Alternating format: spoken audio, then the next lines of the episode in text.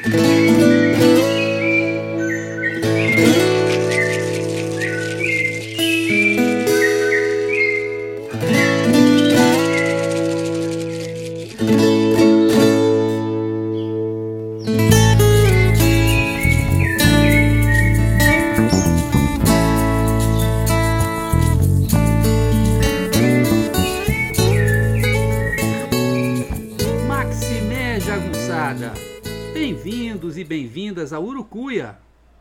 podcast feito para te ajudar a ler Grande Sertão Veredas e outras obras do nosso amado João Guimarães Rosa. Eu sou o Marcos Alvito. No programa de hoje, nós vamos ter a parte 3 da conversa inventada com João Guimarães Rosa. E essa parte 3 é muito especial. Por quê?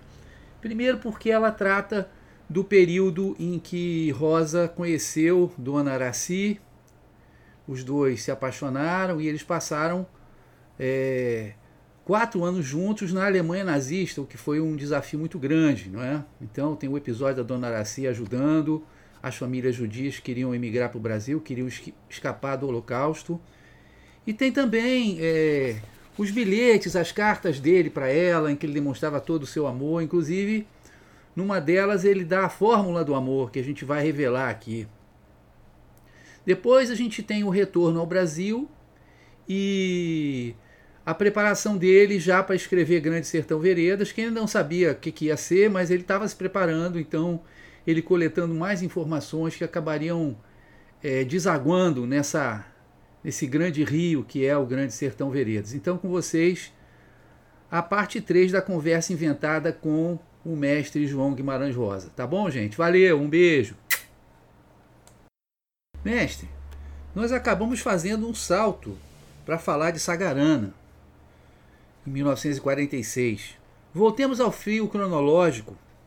Em 1938, o senhor vai para a Alemanha para ser cônsul adjunto do Brasil em Hamburgo, em plena Alemanha nazista. Como foi essa experiência? Bom, foi uma experiência bastante contraditória. Minha posição era difícil, pois à época o Brasil ainda não havia entrado na guerra, era um país neutro, disputado pelos Estados Unidos de um lado e pela Alemanha do outro. Ambos com fortes investimentos em propaganda, visando arregimentar um aliado importante. E no ano seguinte à minha chegada explode a guerra. Em 1940, a cidade começa a ser bombardeada impiedosamente pelos ingleses. O próprio consulado brasileiro foi praticamente destruído em 1941. Ainda bem que era um domingo. Infelizmente, presenciei a escalada da perseguição aos judeus. Algo terrível. Depois o Brasil faz sua escolha pelos aliados e nós ficamos quatro meses em um hotel em Baden-Baden sob custódia, esperando o fim da negociação para a troca por diplomatas alemães em 1942. A esta altura, os judeus já estavam sendo enviados a campos de concentração. E do outro lado, o lado bom. Aprendi a língua alemã ainda menino. Fui educado em um colégio de padres alemães. Minha admiração pela cultura germânica era enorme. Cheguei à Alemanha em maio, em plena primavera. Você há de notar que o primeiro encontro de Riobaldo com Diadorim, na forma do menino, se dá em maio. O reencontro, anos depois, igualmente em maio. O consulado havia escalado uma funcionária para me mostrar a cidade, a chefe do setor de passaportes. Caminhávamos pelas ruas para que eu pudesse encontrar um local para morar. Era uma mulher de 29 anos, eu tinha 30. Araci tinha cabelos negros, lindo sotaque paranaense, com aqueles R's infinitos, olhos vivos.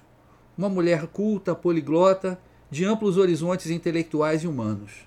Nos apaixonamos como escrevi para ela anos depois. Os outros eu conheci por acaso. A tive em encontrar porque era preciso. Ela foi tudo para mim: mulher, amante, amiga e companheira. Passei a ler para ela tudo que eu escrevia. Certa vez, ainda em 1938, ela teve que ir a Londres e eu lhe escrevi uma carta dizendo: O resto do dia não saí, fiquei lendo e escrevendo, e principalmente pensando em você. É impossível que não sinta, mesmo à distância, o meu pensamento e o meu amor, que estão acompanhando você a todo instante. Pense também em mim e volte amando-me ainda mais. Sim, querida. Além disso, tenho que dizer: Você estava linda, linda na hora de partir. Tão bonita que eu tenho sonhado acordado o dia inteiro com você.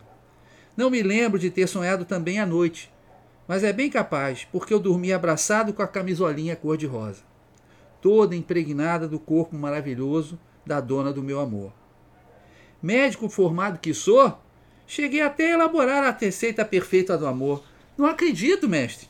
O senhor poderia passá-la para nós? Claro. Mas aviso que só funciona se você tiver um grande amor, que é o único amor verdadeiro. Receita em papel timbrado, formato mesmo receituário, 6 de junho de 1939. Dr. João Guimarães Rosa, médico, para a ARA. Uso interno. Solução concentrada de amor, 5 gramas. Extrato fluido de paciência, 30 gotas. Tintura de espírito de justiça, 2 gramas. Hidrolato de calma suave. Tomar uma colher das de sopa de duas em duas horas. Uso externo. Sorriso para o amado, 10 gramas. Cara fechada para os outros, 5 gramas. Tintura de gentileza, 5 gramas. Pó de bom humor, 5 gramas. Vaselina, 30 gramas. Doutor João Babão. E ainda acrescentei um bilhete. Beijo os dedinhos dos teus pés. É, mestre, faça amor, não ligue para a guerra. Enquanto as condições permitiam, viajamos de carro, fomos à Tchecoslováquia, passeamos pela Alemanha também, visitamos a casa de Schiller, de Goethe, o que me emocionou muito. Mas a partir de 1940, eu e Ara convivíamos diariamente com o horror da guerra, com o horror na terra e com a ameaça da morte vinda do céu. Abra aí, moço, o meu diário dessa época na página marcada e leia. Leia, por favor. Com o bom Rosiano, obedeço. Passei hoje com Ara à tarde. Fomos pela beira do Auster. Num recanto da margem, perto da Lombardsbrücke, para o lado de cá da minha casa, vi uma praiazinha com crianças. Pequenina enseada, protegida de um lado por um pernambuco de pedra, ganho pelas ondas do lado que vão e vêm entre as pedras, convertendo-o em cachoeira. Há um quadrado, espécie de vasto caixão de areia para os garotos brincarem. Perto, os salgueiros chourões. Ondazinhas vêm lamber a praia de brinquedo. Mas, para estragar toda a mansa poesia do lugar, arvoraram num poste uma tabuletazinha amarela. Lugar de brinquedo para crianças arianas. Eu, homem do sertão, não posso presenciar injustiças. Você consegue imaginar uma coisa dessas, moço? E havia o pesadelo ininterrupto do alarme antiaéreo, o alarido das sirenes de madrugada, os sons de bombas, a sensação de que poderíamos morrer carbonizados a qualquer instante. Além do diário, o senhor continuava escrevendo ficção? Sim, claro. Corrigi o último trecho de O Burrinho Pedrez, o primeiro conto de Sagarana, em meio ao mugido das sirenes. Bombas e mais bombas, perto, sempre mais perto. Sempre dormi cedo, mas passava a noite toda sendo acordado, eu e Ara, pelos bombardeios dos aviões ingleses. Certa vez a casa estremeceu toda, profundamente. As bombas caíram bem perto da nossa casa, um estrondo aterrador. Mas o senhor e Dona Araci fizeram o possível e impossível pelos judeus alemães, não é mesmo? O mérito foi todo dela.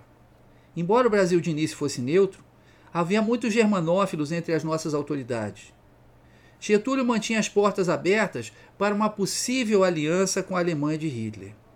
Em 1936, houve aquele terrível episódio da deportação de Olga Benário Prestes. E no ano em que cheguei à Alemanha, 1938, o presidente enviou uma circular secreta orientando os consulados a impedir a entrada de judeus no Brasil. Lembre-se que 1938 foi o ano da pavorosa Kristallnacht, Noite dos Cristais, onde se abriu a caixa de Pandora da violência contra os judeus. O documento enviado por Getúlio orientava os consulados a não conceder vistos a semitas e outros indesejáveis. Correndo grande risco, pois é inimaginável o que os alemães poderiam fazer se descobrissem, Araci chegava a falsificar o passaporte de judeus sem colocar o J indicativo que me obrigaria a rejeitar sua solicitação de visto. Ou quando isso não era possível, eu ignorava o J e concedia o visto. Eu dizia: Ara, você é louca. Um dia Gestapo te leva, some contigo. Ela sorria, cravava os olhos em mim. Calma, Joãozinho, calma. Ela era intrépida, de uma coragem extraordinária. Mais de uma vez me apavorei quando ela batia a boca com um soldado nazista, sem medo de apontar-lhe o dedo na cara, dizendo que era do consulado brasileiro. Ela era que nem a rapadura. Era doce, mas não era mole, não. E depois da Alemanha? Voltamos ao Brasil e, em seguida, em setembro de 42, eu e Ara fomos trabalhar no consulado brasileiro em Bogotá. Ali eu sofri deveras com o Soroche, o mal das alturas. Ficamos até junho de 1944, quando voltamos à capital e passei a trabalhar na sede do Itamaraty, no centro do Rio. Fizemos nosso lar primeiro na Glória, em um apartamento alugado, depois em Copacabana, onde pude ter meus gatos. Nesta época também estava reelaborando Sagarana, que foi lançado em 46, como já falamos. Mas antes aconteceu algo muito importante em 1945. O que? Em dezembro daquele ano, pude voltar à minha terra sagrada, o interior de Minas Gerais. De Belo Horizonte a Paraupeba eu fui de ônibus, mas de lá eu fui de cavalo, a cavalo para Cordesburgo, visitar meus pais parando na fazenda Três Barras. Fui de cadernos abertos e lápis na mão.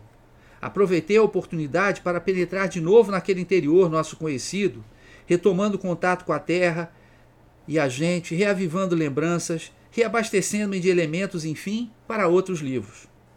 Então, o senhor já estava pensando em escrever Grande Sertão Veredas? Já estava se preparando?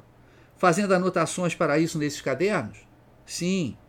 Você conhece os meus cadernos, não conhece? Quando eu saio montado num cavalo, por minha Minas Gerais, vou tomando nota de coisas. O caderno fica impregnado de sangue de boi, suor de cavalo, folha machucada. Cada pássaro que voa, cada espécie tem voo diferente. Quero descobrir o que caracteriza o voo de cada pássaro, em cada momento. Não há nada igual neste mundo. Não quero palavra, mas coisa, movimento, voo. Sem dúvida, foram materiais que aproveitei em Corpo de Baile e em Grande Sertão Veredas. A última novela de Sagarana, A Hora e de Augusto Matraga, já tinha muitos elementos que estariam presentes em Grande Sertão. A violência, a religião, a luta entre o bem e o mal. Mas o fato é que quando escrevo um livro, não penso que estou escrevendo um livro. Eu estou vivendo uma coisa, estou vendo uma coisa, estou pondo no papel esta coisa. Você compreende? De repente sai aquilo que escrevo, mas não é de propósito, é espontaneamente, sem forçar. É preciso que seja um ser vivo, um ser vivo. E que trate do que me interessa na ficção. Primeiro que tudo é o problema do destino: sorte, azar, vida e morte. Além das cadernetas, mestre, havia as cartas questionário para seu Flor do Ar, não é? Para ele e para amigos, para quem pudesse me dar informações. Coitado de papai. Eu indagava de tudo: pessoas, causos, costumes, provérbios, animais, plantas e lugares do sertão. Lembro-me de muitas coisas interessantes, tenho muitas notas tomadas, e muitas outras coisas eu crio ou invento por imaginação. Mas uma expressão antiga, cantiga ou frase, legítima, original, com a força de verdade e autenticidade que vem da origem, ah, é como uma pedrinha de ouro, com valor enorme. A música influencia o seu processo de criação? Tudo me influencia. É que eu sou aberto para tudo, mas ao mesmo tempo nada me prende. É como se eu ouvisse uma música interior. Sabe, eu não sou capaz de ouvir música como as outras pessoas fazem calmamente. Eu gosto muito de Beethoven, Mozart, mas não sou capaz de ficar assim sentado ouvindo música, concentrado na música. Nem meio minuto. Sempre que ouço música, começa a germinar uma coisa dentro de mim, minha alma desperta, minha imaginação acorda. Até cinema. Quando vou ao cinema, vejo outras coisas também. Além da publicação de Sagarana em 46, o senhor se torna chefe de gabinete do ministro de Relações Exteriores, um cargo importante.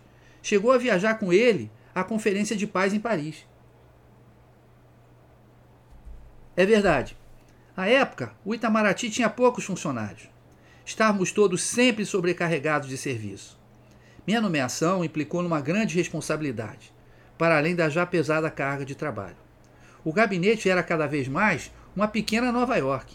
Mais telefonemas, mais audiências, mais telegramas, mais incumbências. Eu ia fazendo um pouco como o burrinho pedreiro da história. Saía de lá às 11 às 9 horas da noite. Mas valia trabalhar com um ministro que eu admirava e estimava cada dia mais.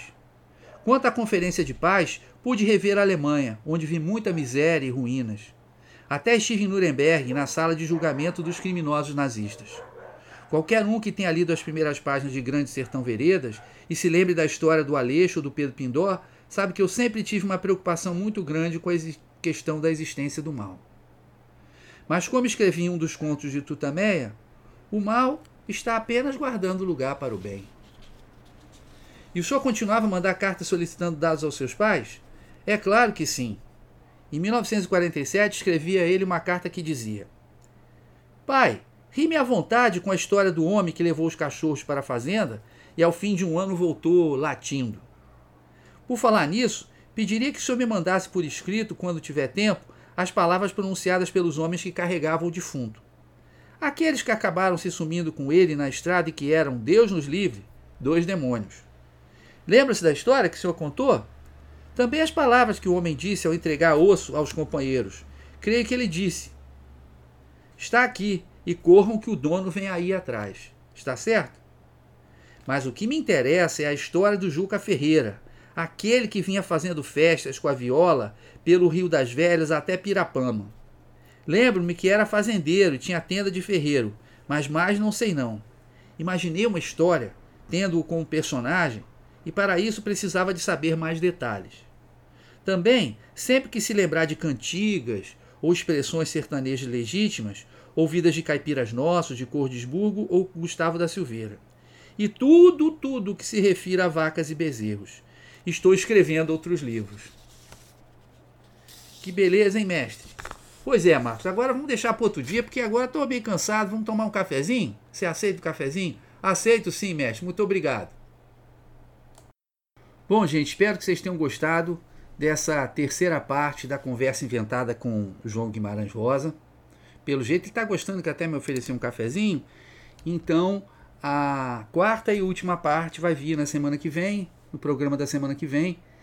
E ele vai tratar sobretudo do Grande Sertão Veredas, primeiro da viagem de 52, né, a viagem em que o Rosa acompanhou uma boiada por mais de 200 quilômetros, conheceu o Manuelzão, o Bidóia e outros vaqueiros, não parou de anotar, não parou de fazer observações no caderninho dele, nas cadernetas dele, e que depois iam ajudar muito ele a escrever o Grande Sertão. E nessa última parte também ele vai falar da polêmica em torno do livro, né? Que teve gente que gostou, mas teve gente que não gostou também, por incrível que pareça. Então tá, tá, tá bom, a gente se vê semana que vem. Valeu?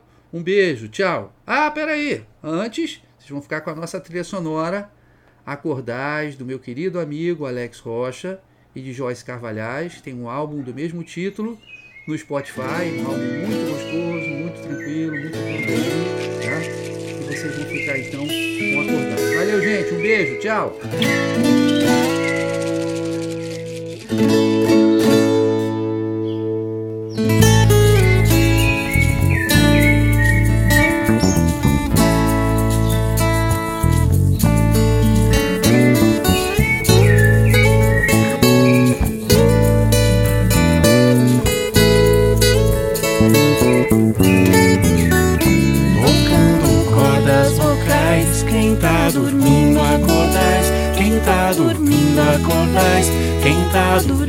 Acordais, a casa agora adentrais, quem tá dormindo acordais, quem tá dormindo acordais, quem tá dormindo acordais.